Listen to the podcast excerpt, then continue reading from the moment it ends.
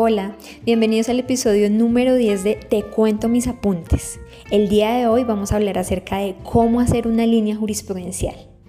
Mi nombre es Nubia Angélica Sabogal y quiero invitarlos a que sigan este proyecto en redes sociales, en Instagram como Te cuento mis apuntes raya al piso derecho y en Facebook como Te cuento mis apuntes. Suscríbete y allí tendrás la posibilidad de enterarte cuando publicamos nuevos episodios. Entonces,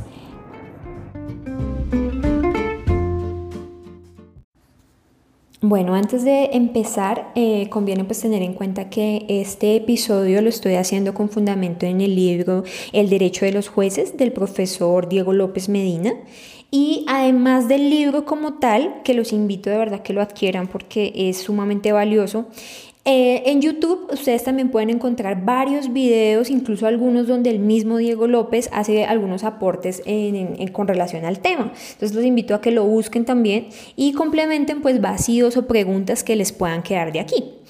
Entonces, ¿qué es importante tener en cuenta antes? El juez, pues a través de la jurisprudencia, de sus decisiones, de sus fallos, resulta como un creador de reglas constitucionales. Pero esta creación, estos pronunciamientos de los jueces no vienen, digamos, ordenados de una manera lineal que esté simplemente ahí a la espera de ser leídos por nosotros.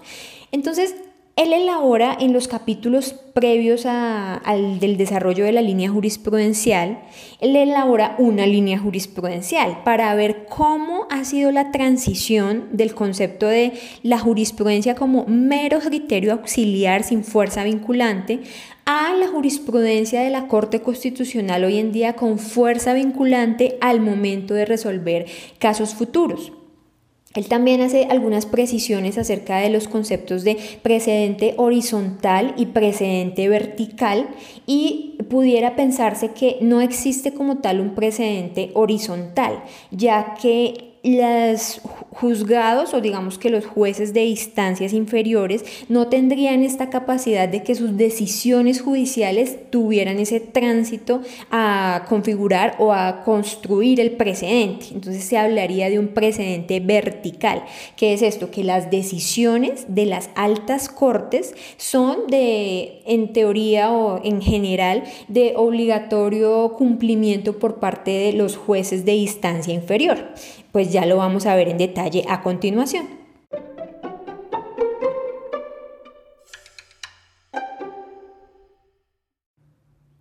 Para empezar, ¿qué es una línea jurisprudencial? Entonces, una línea es el resultado de analizar diversas decisiones judiciales, graficando las mismas para, o sea, dibujando, para determinar la conducta, el comportamiento del operador judicial, del juez, y establecer si este comportamiento ha cambiado o ha permanecido a lo largo del tiempo y de conformidad con el problema de investigación que tú estás planteando. Entonces, es necesario dibujar la línea, graficarla. Esto es fundamental para aterrizar, para concretar el desarrollo jurisprudencial del tema, el tema que nos lleva a nosotros a hacer una línea jurisprudencial y ver las posibles respuestas a este tema, a este problema jurídico que estamos planteando. Entonces, básicamente esta gráfica de la línea se compone de qué? Del problema de las dos alternativas opuestas de solución o los escenarios constitucionales en los que nos vamos a mover en el desarrollo de la línea y de un espacio intermedio para hacer la gráfica. En este espacio justamente es donde se ubican los puntos nodales, es decir, cada una de las sentencias está representada en la gráfica por un puntico que se va conformando, que se va graficando y que conforma el nicho citacional. Entonces, de a partir de la lectura de la gráfica tú vas ubicando según si la decisión se acerca más a una o a otra respuesta posible, dependiendo si el punto se ubica más a la derecha o más a la izquierda. Entonces, estos puntos que representan las sentencias pueden ser ubicados muy cerca de la respuesta A, de la respuesta ubicada a mano izquierda, o muy cerca de la respuesta B, en, la posición contraria. O también se pueden ubicar en puntos intermedios. Algunas líneas quedan aún aún incluso no eh, en puntos aún intermedios de, de, la mitad. Entonces, ¿qué pasa? Que hay algunas sentencias que tienen como un poquito de la respuesta A y un pedacito de la respuesta B, entonces se va haciendo la telaraña, que es un concepto que ya lo vamos a desarrollar un poquito más adelante. Precisamente para esto es que se grafica, para que la ubicación de los puntos nos muestre la, tendencia o los cambios, los pequeños saltos o movimientos que han tenido las decisiones eh, judiciales. Entonces, ¿por qué una línea?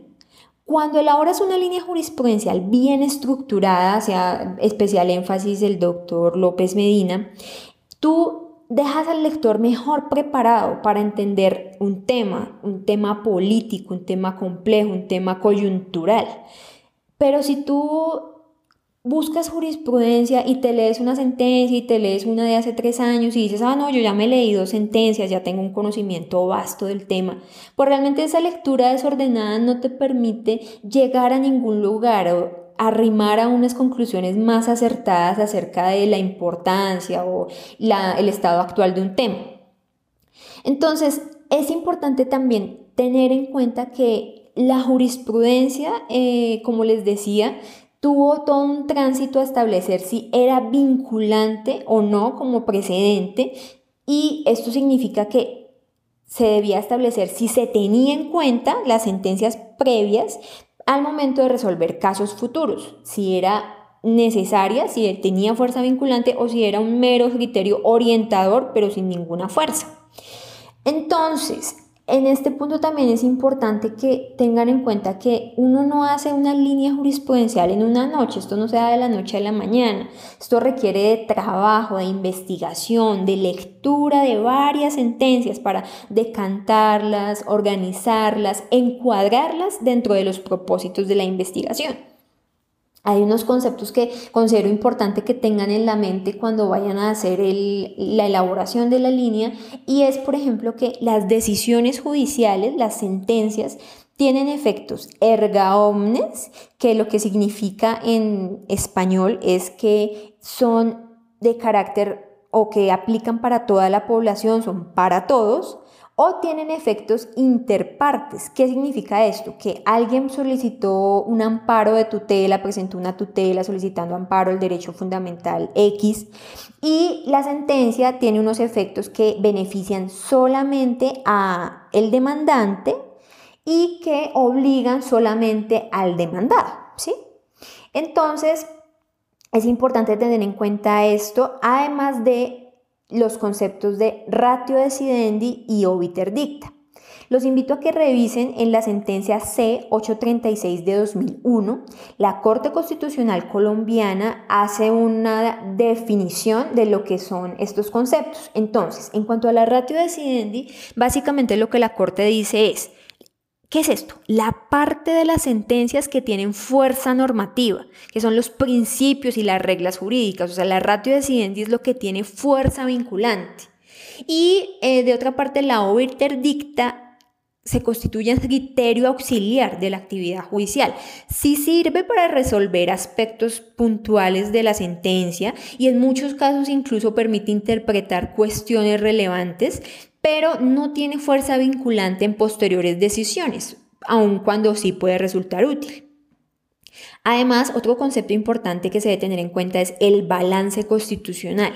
Entonces, el balance constitucional es la argumentación donde recae la doctrina mayoritaria de la Corte. Entonces, entre dos puntos opuestos y encontrados, la Corte está como, como en la mitad o como estableciendo siempre sus decisiones hacia un punto de vista. Entonces, este balance constitucional es una postura de la jurisprudencia que está más o menos definida y que sirve como parámetro estándar para la aplicación en casos futuros. Entonces, cuando tú estás haciendo la línea, uno pensaría que si tienes un caso similar, el punto, el punto nodal, debería quedar ubicado en el mismo lugar o en el mismo sitio que donde estaba pues el anterior, de acuerdo al balance constitucional. Otro aspecto, antes de entrar a decir cómo vamos a hacer la línea, son las clases de sentencia que tú puedes encontrar dentro de una línea. Entonces, básicamente hay dos divisiones. Una son las sentencias importantes y otras son las sentencias no importantes. Entonces, ¿quién dice si las sentencias son o no son importantes? ¿Quién decide esto? Pues lo decide usted en el planteamiento del problema que usted realiza y conforme a la investigación que viene realizando. Entonces, dentro de las sentencias importantes, el profesor López Medina hacía una aclaración que me parece muy valiosa y es que esta clasificación no pretende ser como cerrada y que no va a haber nada más, sino que el derecho se va adaptando a las nuevas posturas y a los nuevos planteamientos que hace la Corte. Entonces usted puede tener en su planteamiento una sentencia que no encasille claramente en la siguiente clasificación y no por eso estar mal. Entonces, empezamos con una sentencia fundadora de línea. Estas sentencias generalmente se dieron en el primer periodo de la Corte Constitucional, lo que es conocido como la primera Corte, a partir de la Constitución del 91, y pues eran fundadoras de línea porque antes no había una decisión previa sobre la cual eh, examinar el pronunciamiento de la Corte. Hay otra sentencia que es la sentencia consolidadora de línea. En esta sentencia se hace un balance constitucional, pero es más complejo que la fundadora. Se acude a la explicación de subreglas más específicas, más detalladas. Hay sentencias que son modificadoras de línea, entonces en la gráfica se empieza a ver cómo los puntos nodales se mueven de un lado hacia el otro. Hay un cambio en, en el sentido de la jurisprudencia de la Corte.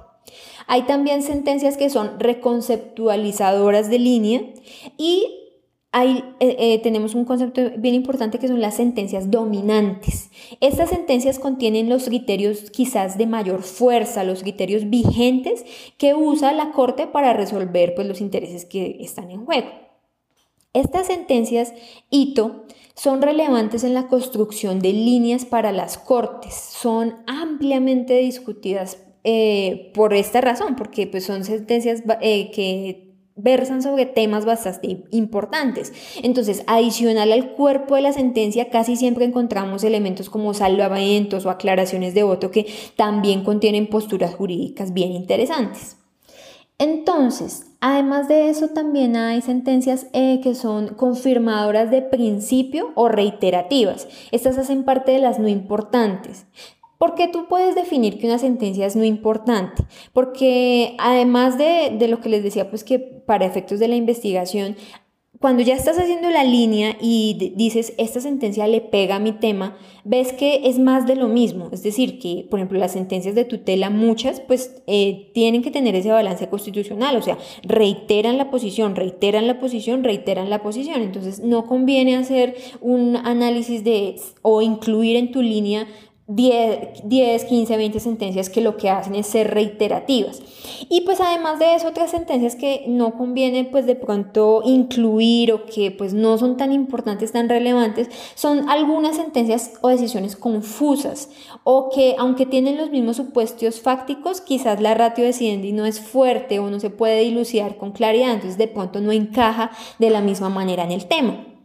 Entonces, bueno, con estos conceptos eh, ya enunciados, ahora vamos a responder a la pregunta, ¿cómo hacer la línea jurisprudencial?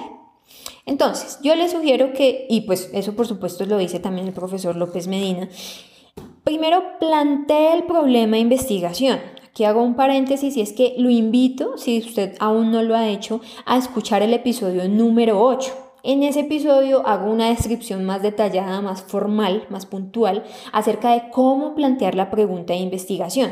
Y lo traigo a colación porque este primer paso es muy importante, porque de aquí se desprende la necesidad y la importancia de la línea. Entonces, lo primero que usted tiene que hacer es plantear una pregunta de investigación, ver la oportunidad de su investigación, la pertinencia, ¿sí? A partir de allí, a partir de esta pregunta de investigación, usted plantea los escenarios constitucionales.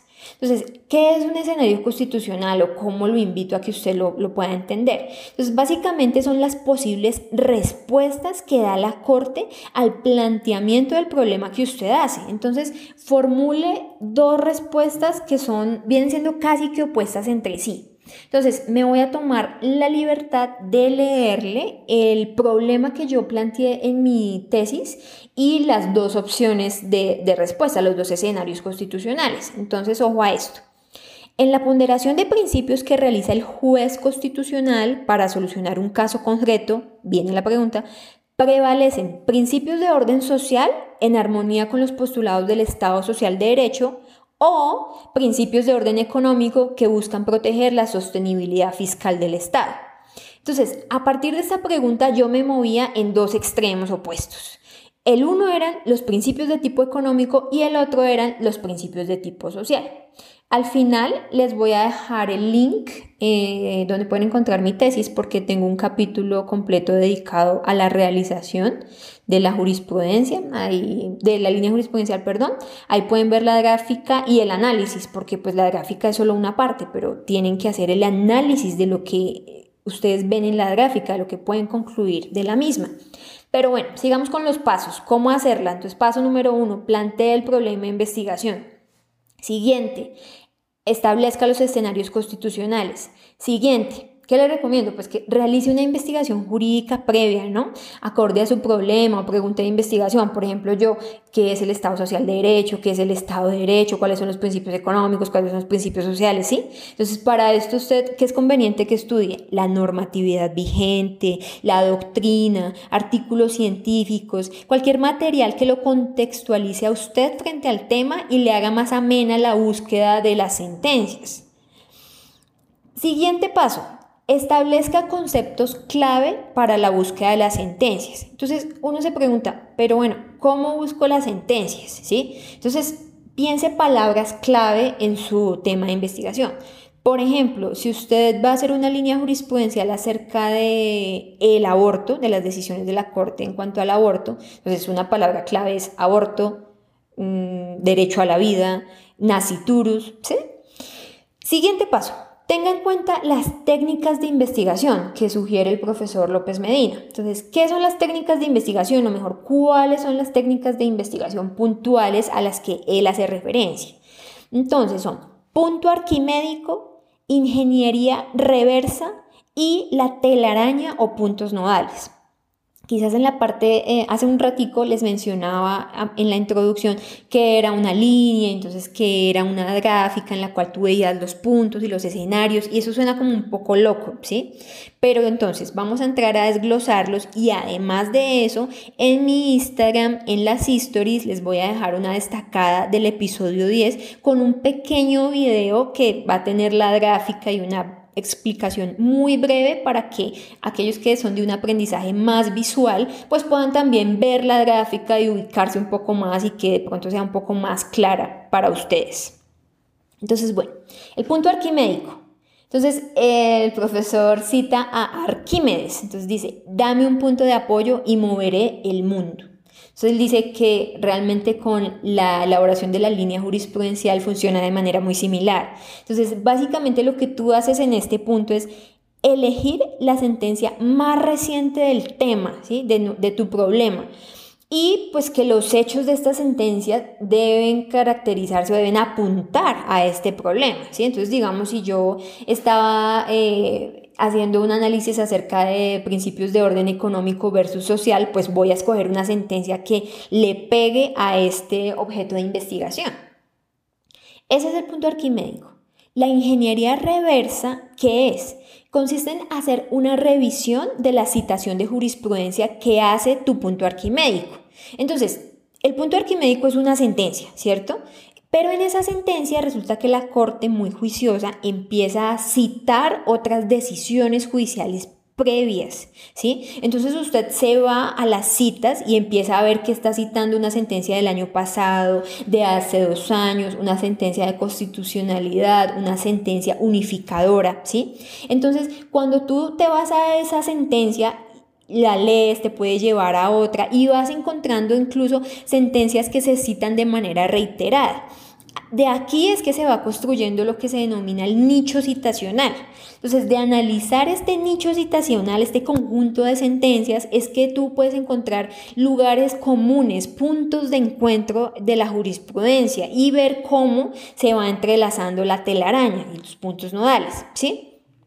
Entonces, este tema de los puntos nodales, básicamente como yo lo entiendo es, como les indicaba eh, al principio, a cada sentencia dentro de la gráfica que tú tienes la vas a representar con un punto y este punto lo vas a ubicar bien sea enfocado a la respuesta A, al escenario constitucional A, o al escenario constitucional opuesto, al B, número uno, número dos. Bueno, y eh, de acuerdo a la ubicación que tú le des, vas a establecer si la línea se mantiene, pues caso en el cual digamos que realmente sería una investigación de algo que ya está claramente definido por la Corte. Si tú haces la línea y ves que todas se ubican por ejemplo, eh, en principios de tipo social. Entonces yo diría, ah, no, pues acá no hay ninguna eh, ponderación ni ninguna controversia, sino que la Corte siempre da prelación a lo social.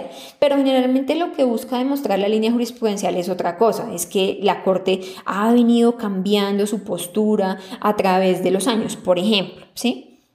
Entonces, ¿por qué es importante la elaboración de la línea? Entonces, una de las funciones principales de la línea es que te confirma la solidez que tiene esa línea jurisprudencial.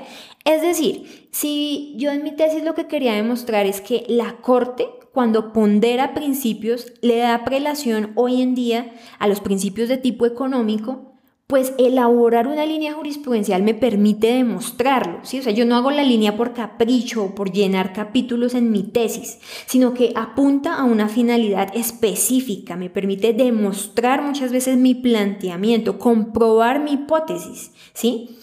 Entonces, por eso es importante que cuando elabores la línea, cuando la grafiques, pases a interpretarla, ¿sí? Entonces digas, se puede observar eh, por ejemplo, que al principio la Corte Constitucional se encontraba más enfocada o era más garante de principios de tipo social, pero después del año 2005, por ejemplo, se puede ver cómo la Corte Constitucional empieza a moverse hacia las decisiones de tipo económico o que dan prelación a principios de tipo económico.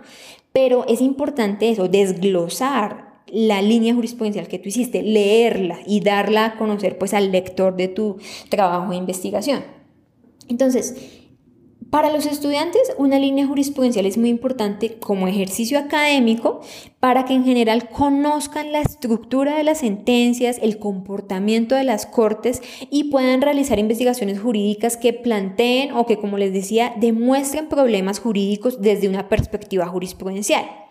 Y para los abogados, eh, es bien importante la elaboración de una línea o conocer cómo se mueven las líneas jurisprudenciales, dado que en la defensa judicial resulta muy necesario tener claras las decisiones que toman los jueces. Entonces, es, es esto para qué conviene, para que cuando nosotros hacemos la defensa podamos decir si la corte o si los jueces están respetando la línea, el precedente jurisprudencial y pues exigir el cumplimiento del mismo o en su lugar pues podemos también plantear un debate que muestre coyunturalmente por qué es necesario el cambio del precedente, ¿sí?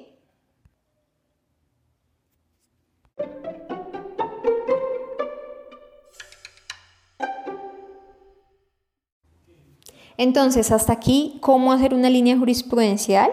Digamos que traté pues, de tocar los conceptos más relevantes acerca del tema. Los invito a que como les decía, busquen la mayoría de los conceptos en el libro El derecho de los jueces, que es un referente obligado para la elaboración de una línea jurisprudencial.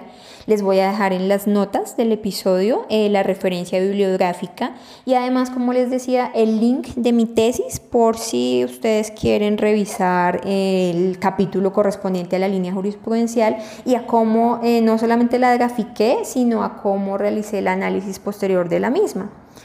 En mi cuenta de Instagram, te cuento mis apuntes, raya al piso derecho, les dejo un pequeño video con la gráfica de la línea jurisprudencial en la que les explico brevemente dónde está el problema, dónde están los escenarios constitucionales, qué se ubica en ese espacio intermedio que queda entre una respuesta u otra, para que de pronto tengan más claridad acerca del tema. Este mm, este pues eh, episodio lo hago con base pues primero en los apuntes que recopilé, que por cierto se me quedaron y tuve que volverlos a hacer, y también pues en la elaboración de mi tesis que tuve la oportunidad también de aproximarme de una manera más pragmática al desarrollo de este tema. Entonces, nuevamente los invito a que conozcan y ustedes sigan también buscando más eh, formatos de podcast, ¿sí? Como les decía, no solamente en cuanto a derecho, no solamente el de te cuento mis apuntes, eh, de derecho hay otros formatos también muy interesantes, pero en el universo del podcast hay un podcast de cada cosa, hay de ciencia ficción, de cine, de televisión, de historia.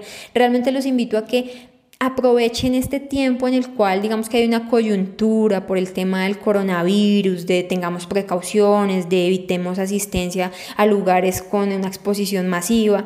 Entonces, qué excelente alternativa es estar en tu casa, poder escuchar, poder aprender de derecho, de cultura, de lo que quieras, a través de un formato como el podcast. Entonces los invito a que en este tiempo utilicen los podcasts, utilicen Te cuento mis apuntes de derecho para que aprendan un poco más cada día y pues se hagan parte de, de, este proceso de aprendizaje que estamos tratando de construir.